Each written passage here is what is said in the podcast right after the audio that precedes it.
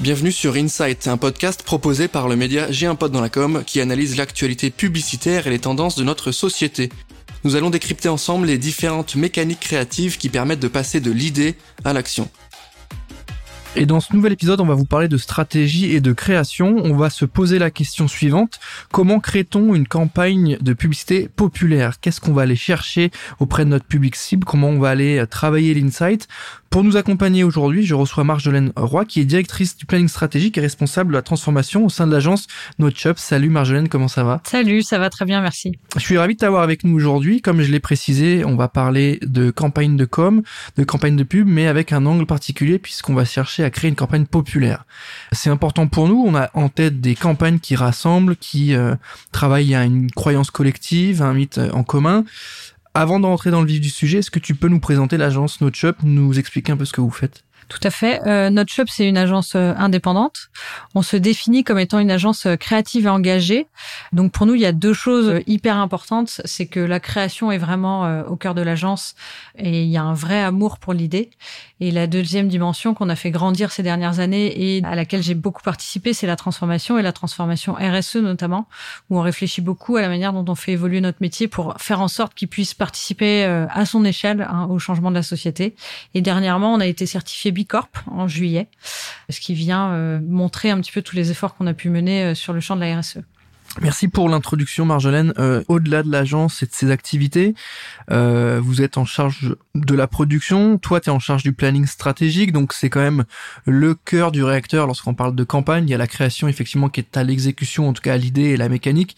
Le planning strat est au service de la réflexion globale, la stratégie, parfois aussi de l'insight. Est-ce que tu peux mm. nous rappeler un peu ton métier, nous dire concrètement en quoi consiste ce job parce que c'est un peu le quotidien et il va nous intéresser pour la suite du podcast. Oui, alors en tant que directrice du planning stratégique dans une agence qui est très généraliste, en fait, j'interviens aussi bien sur euh, les strates de com et être un véritable tremplin créatif et là, c'est de la pertinence des idées euh, qu'il faut en juger. C'est-à-dire que l'insight va être là pour donner des idées qui sont bien, qui sont créatives, mais aussi qu'elles soient justes et pertinentes par rapport à la marque, par rapport à l'air du temps, etc.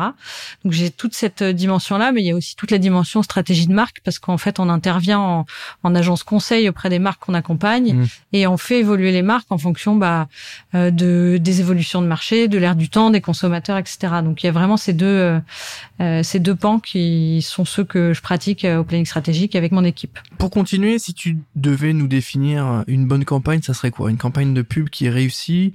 C'est une campagne qui performe, qui fait du ROI ou qui est bien intégrée, qui, qui permet de mieux se projeter à travers la marque, c'est quoi? Alors moi j'ai un biais qui est celui du planner strat et du coup j'aime bien euh, quand il y a de l'intelligence stratégique derrière les campagnes. Et j'aime tout particulièrement quand les marques sont en capacité d'appuyer sur un point qui euh, peut être leur faiblesse, mais va permettre euh, aux gens de rigoler, etc. Donc je pense à la à la dernière campagne eBay où j'ai trouvé ça très malin de de se présenter comme le site qui n'est jamais parti revient, parce qu'on sent, euh, enfin on imagine le challenge de eBay pour revenir sur le devant de la scène avec le Bon Coin qui est très puissant. Et j'aime aussi bien, par exemple, Skoda, moche dans les années 90, qui est un vrai insight de la marque et de ses produits, hein, euh, qui était vraiment euh, moqué, détesté dans les années 90 et sur laquelle ils ont réussi après créativement à transformer le truc en étant vraiment ultra drôle. Pour moi, une bonne campagne, c'est il y a ça c'est plutôt du point de vue planner strat.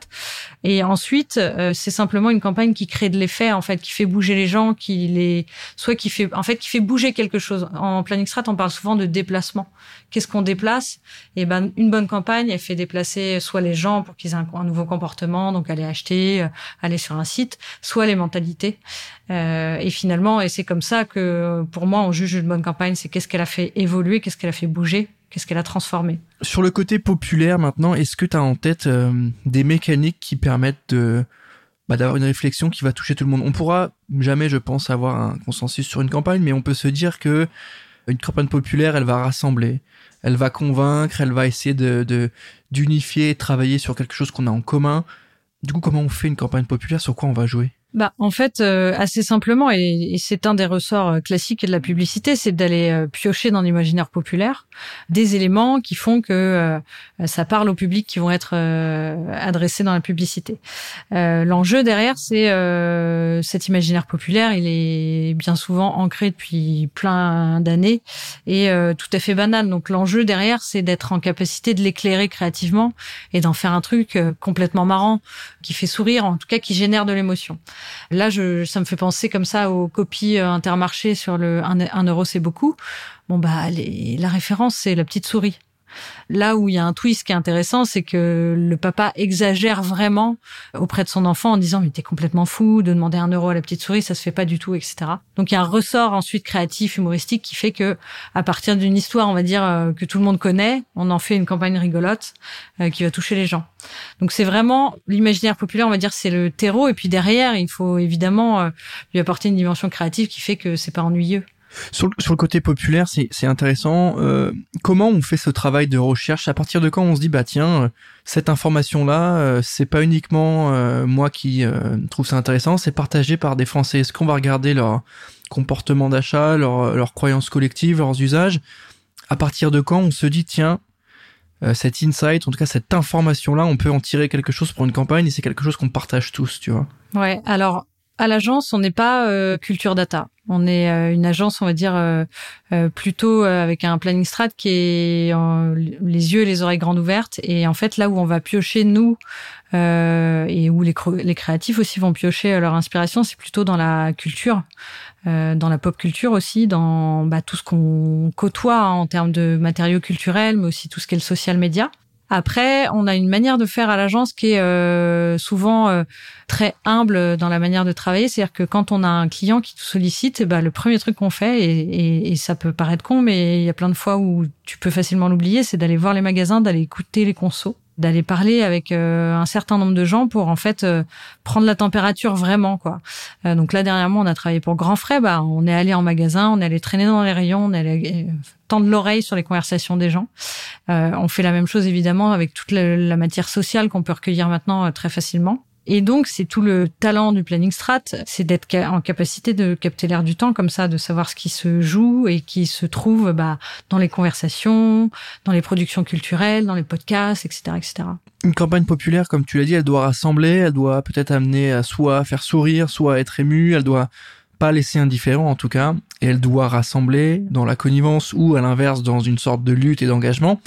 Est-ce qu'une campagne populaire, euh, elle va être en opposition avec une campagne qui performe. Tu sais, parce qu'on se dit souvent qu'on va opposer euh, marketing très promo et stratégie de communication plutôt de marque, tu vois, branding. Est-ce que euh, une bonne stratégie de marque avec une belle campagne qui va faire euh, référence et qui va être dans la tête des gens, est-ce que c'est aussi une campagne bah, qui va performer? Si oui, est-ce qu'on oppose les deux? Comment on fait? Alors, bah, je pense que c'est au contraire, c'est d'abord une campagne qui performe parce que, enfin, nous, ce qui est intéressant, c'est qu'on a dans nos marques, on a beaucoup de marques qui sont très populaires. Et, et là où il y a une difficulté, c'est d'être en capacité de faire des campagnes populaires où il y a quand même, comme tu le disais, ça génère une émotion, il se passe quelque chose. Le problème, c'est quand tu te mets à parler à plein de gens, le, risque, c'est le consensus mou. Tu vois qu'il y a certaines marques comme euh, Coca qui sont tellement euh, internationalisées, euh, ont des plateformes qui sont tellement genre, faut que ça plaise à tout le monde. On parle de partage, de open happiness, etc. À l'époque, en fait, il se passe plus rien. Euh, et c'est là où il y a, ça tient vraiment au talent des créatifs, c'est de se dire, on a un message euh, qui va pas euh, gêner, qui va pas brusquer, etc. Parce que généralement, ces marques populaires, c'est des marques qui sont rarement contre, hein, qui sont très positives, euh, plutôt dans la bienveillance. Donc, on a un message qui est quelque part parfois un peu euh, peut-être classique, euh, parfois même consensuel, mais créativement, il est, il est traité de manière euh, tout à fait singulière et ça fait qu'il se passe quelque chose et que ça génère une émotion. Et pour moi, j'oppose pas. Enfin, en tout cas, c'est pas parce que c'est populaire que ça n'est pas efficace, parce qu'on d'ailleurs on, on a je trouve une de nos campagnes euh, en est la preuve, c'est la campagne qu'on a fait pour la Bretagne. Donc pour mémoire, on dit euh, cet été partez en Californie avec des petits jeux de mots bretons. Euh, cette campagne, elle est populaire à plusieurs égards. C'est-à-dire que d'une part, on s'amuse avec l'imaginaire populaire breton, à savoir de genre tout le monde dit mais c'est comme la Corse mais en plus froid, c'est comme les Seychelles mais en plus froid. Donc on a repris cette idée-là. Et puis ensuite elle a été populaire parce qu'elle été reprise par les gens et détournée. Alors ça tombe bien parce que les Bretons sont ultra fiers. Hein. Donc dès que tu touches à leur région, ils sont prêts euh, à arborer le drapeau et, à jouer avec ça. Mais donc elle a été détournée 2000 fois et elle a eu vraiment un écho médiatique bien plus important que ce qui avait été investi euh, initialement. Et c'est voilà, c'est une là c'est la bonne preuve d'une campagne populaire qui est performante et à la fois qui fait vraiment sourire et que tout le monde a bien aimé. Tu m'as parlé d'exemples de clients à vous et de marques populaires. Euh, moi j'ai noté Lustucru, Madrange, Delarté. Euh, on a le sentiment que c'est des marques qui sont présentes dans l'imaginaire collectif depuis longtemps, qui sont euh, dans le quotidien des Français. Et on peut se dire que c'est facile. Et en même temps, il y a un côté, ben, on les connaît très bien, on en a vu des dizaines des campagnes de ces marques-là. Comment on continue à étonner Comment on continue à innover dans, dans les concepts créatifs Est-ce que tout n'a pas déjà été fait euh, La famille, euh, à table, en cuisine, on rigole. Ensuite, un peu d'émotion, intermarché, on pleure. C'est quoi la limite de ça? Est-ce que tout n'a pas été fait que ces marques-là qui sont là depuis quand même très longtemps? Bah alors effectivement, c'est des marques qui bah, déjà euh, qu'on peut saluer parce qu'elles ont eu capacité à traverser euh, les époques, enfin voilà, qui sont là depuis des dizaines d'années et qui continuent d'être remarquées et remarquables. Donc ça c'est vachement bien. Euh, ensuite, bah c'est une réponse de planeur, je pense. C'est c'est l'air du temps qui fait que on rééclaire différemment. J'avais bien aimé à l'époque, mais ça date maintenant et là on va se rendre compte que je suis peut-être un peu vieille, mais ça date d'il y a 10-15 ans. Il y a Ikea qui avait mis vraiment un pavé dans la parce qu'ils faisaient tout un truc sur la cuisine et la famille. Et ils avaient été les premiers en fait à euh, représenter les familles dans leur diversité. Alors que on était dans une, représentation très euh, l'Américorée, deux enfants, une maman, un papa, et ils avaient commencé à parler de famille recomposée, de papa tout seul, et on le voit aujourd'hui dans les sagas intermarchés, c'est aussi pareil, hein, il y a cette sensibilité là. Mm. Donc il y a déjà ça aussi dans, en termes de représentation, voilà, aller chercher euh, des choses qui sont qui ont évolué dans la société euh, et des sujets qui évoluent dans la société et euh, capter ce qui se passe dans les conversations avec Delarté, on s'est amusé nous sur la pizza à l'ananas, c'est marrant, c'est un phénomène qui qui baisse pas en fait. La pizza à l'ananas, je pense qu'elle énervait dans les années 2000 et elle énerve encore aujourd'hui euh, tout autant et ça déchire un peu euh, tout le monde. Donc c'est essayer de trouver aussi ces phénomènes là qui continuent d'être découverts par des gens, de faire sourire euh, et qui vont pouvoir voilà éclairer la marque et lui donner de la modernité. À partir de quand on sait qu'on a trouvé le, bon concept, le bon levier? À partir de quand on sait qu'on est pas trop dans le pathos c'est en même temps qu'on fait assez réagir, qu'on provoque assez d'émotions, parce qu'on sait que c'est quand même le levier le plus intéressant et le plus efficace pour une campagne. Quand est-ce qu'on sait qu'on a l'idée et qu'on a la bonne mécanique? Alors ça c'est rigolo parce que c'est souvent quelque chose qu'on se dit euh, à l'agence et qu'on se pose comme question. Et, et je vais citer euh, mon directeur de création Philippe et, et son accent. Il reprend souvent cette phrase de Bill qui est What does he do to me? Avec un bel accent français, mais qu'est-ce que ça me fait?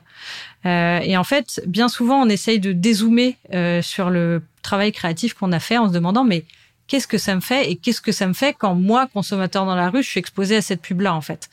Et c'est dans le travail euh, créatif, dans le travail de l'agence, parfois tu perds ta lucidité.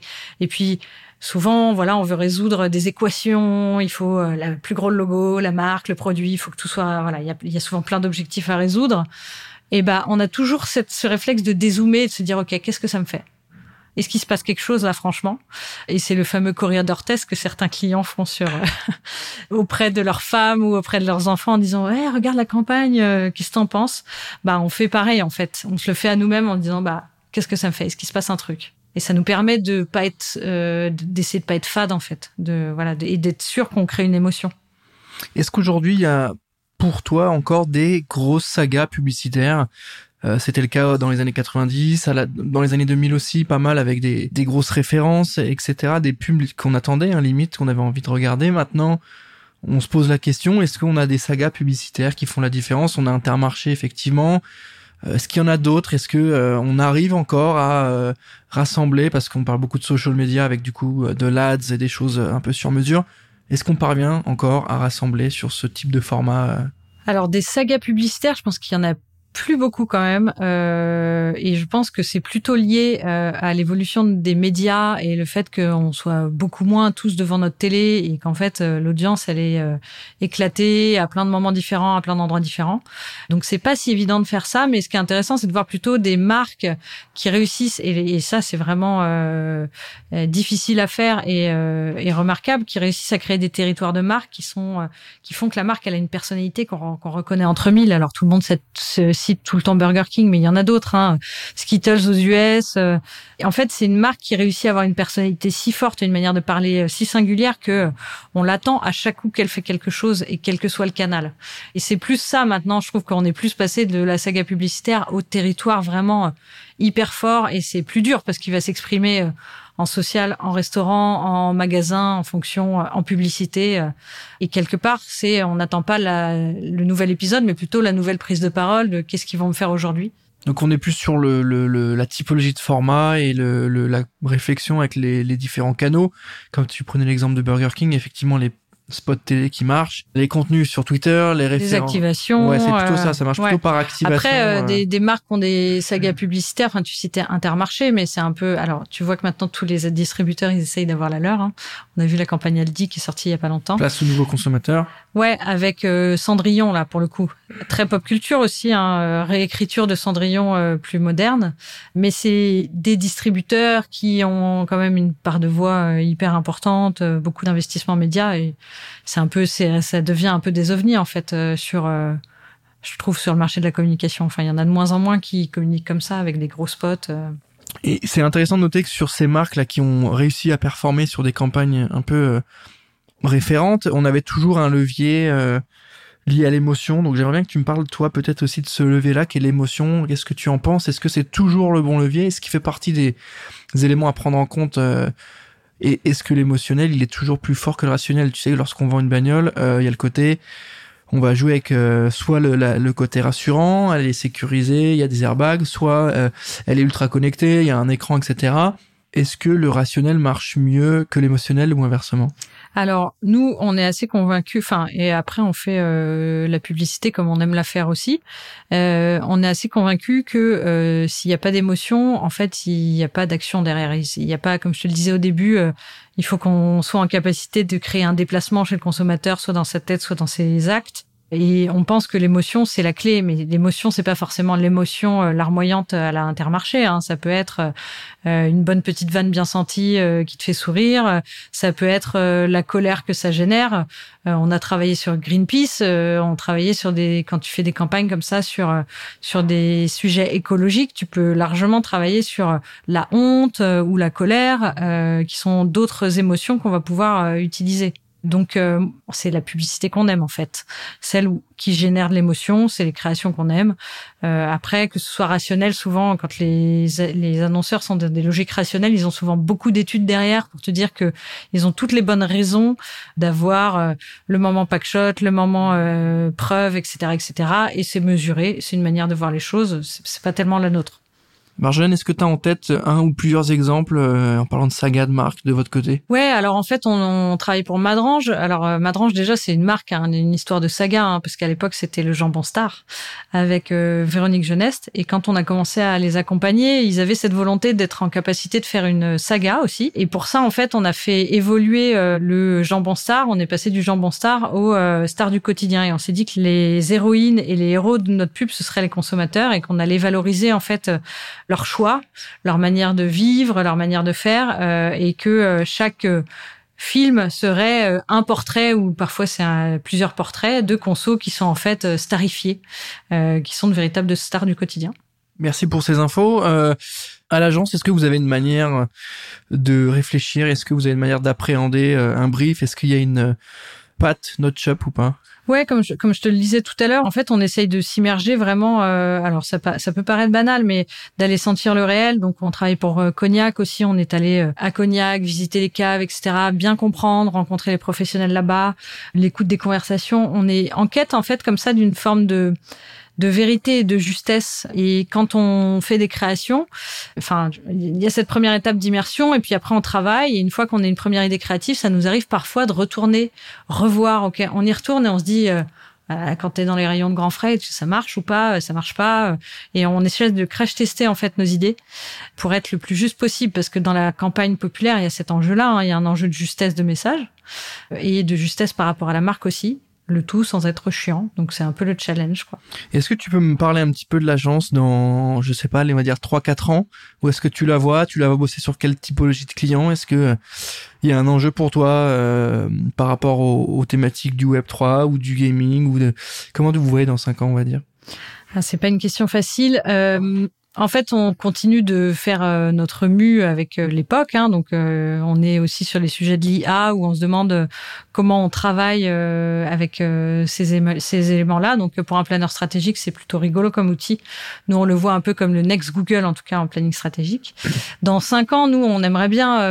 là, on a fait une grosse transformation RSE. On aimerait bien réussir euh, à couronner l'agence. Euh, Céline et Philippe qui dirigent l'agence, ils voudraient qu'on soit agence de l'année. quoi. Ils aimeraient bien qu'on soit couronné à la fois pour euh, les créations qu'on fait et à la fois pour l'agence, comment elle est structurée, ce qu'est, comment elle s'est organisée, toute la dimension RSE. Donc c'est un peu ça la feuille de route qu'on s'est fixée et, et pour ça on prendra toutes les transformations en route qui sont nécessaires. L'IA en est une. on y travaille activement. Est-ce que tu peux me rappeler combien vous êtes à l'agence euh, et comment vous êtes euh, structuré? Tu es au planning juste... Ouais, on est 35 environ. On est, euh, je pense, une bonne moitié de créatifs, une bonne moitié de conseils commerciaux, etc. On a une activité comme pub et une grosse activité design packaging où on fait du design de marque et des packaging. On explore aussi sur les manières de travailler, on explore de nouvelles choses. Là, on teste la semaine de quatre jours. Je crois qu'on n'est pas la première agence à tester, mais on n'est pas très nombreux à l'avoir fait. Et alors? Euh, Alors, euh, moi, pour ma part, j'ai travaillé déjà au 4-5e, donc euh, je sais ce qui va se passer. en tout cas, du point de vue des individus. Donc là, ça fait deux semaines, on a assez peu de recul ça va être hyper intéressant. On va essayer de faire en sorte que ce qu'on en apprend, on le transmette aussi au marché euh, et à d'autres gens s'ils sont intéressés. Franchement, je peux pas dire, mais c'est vrai que les quatre jours qui sont en présence, du coup, sont particulièrement intenses. Hein. Mais c'est ce que ça fait aux gens qui travaillent au 4-5e. En réalité, c'est le temps est élastique. Donc on verra. Euh, en tout cas, nos clients euh, ont plutôt vu ça d'un bon œil et on pense que c'est le sens de l'histoire aussi. Ok, bah écoute, hyper intéressant là-dessus. Il faudra que tu nous donnes euh, ton retour parce que ça nous intéresse de comprendre un petit peu euh, bah, la mécanique simplement. C'est vrai qu'il y a plusieurs agences, plusieurs boîtes qui l'ont essayé.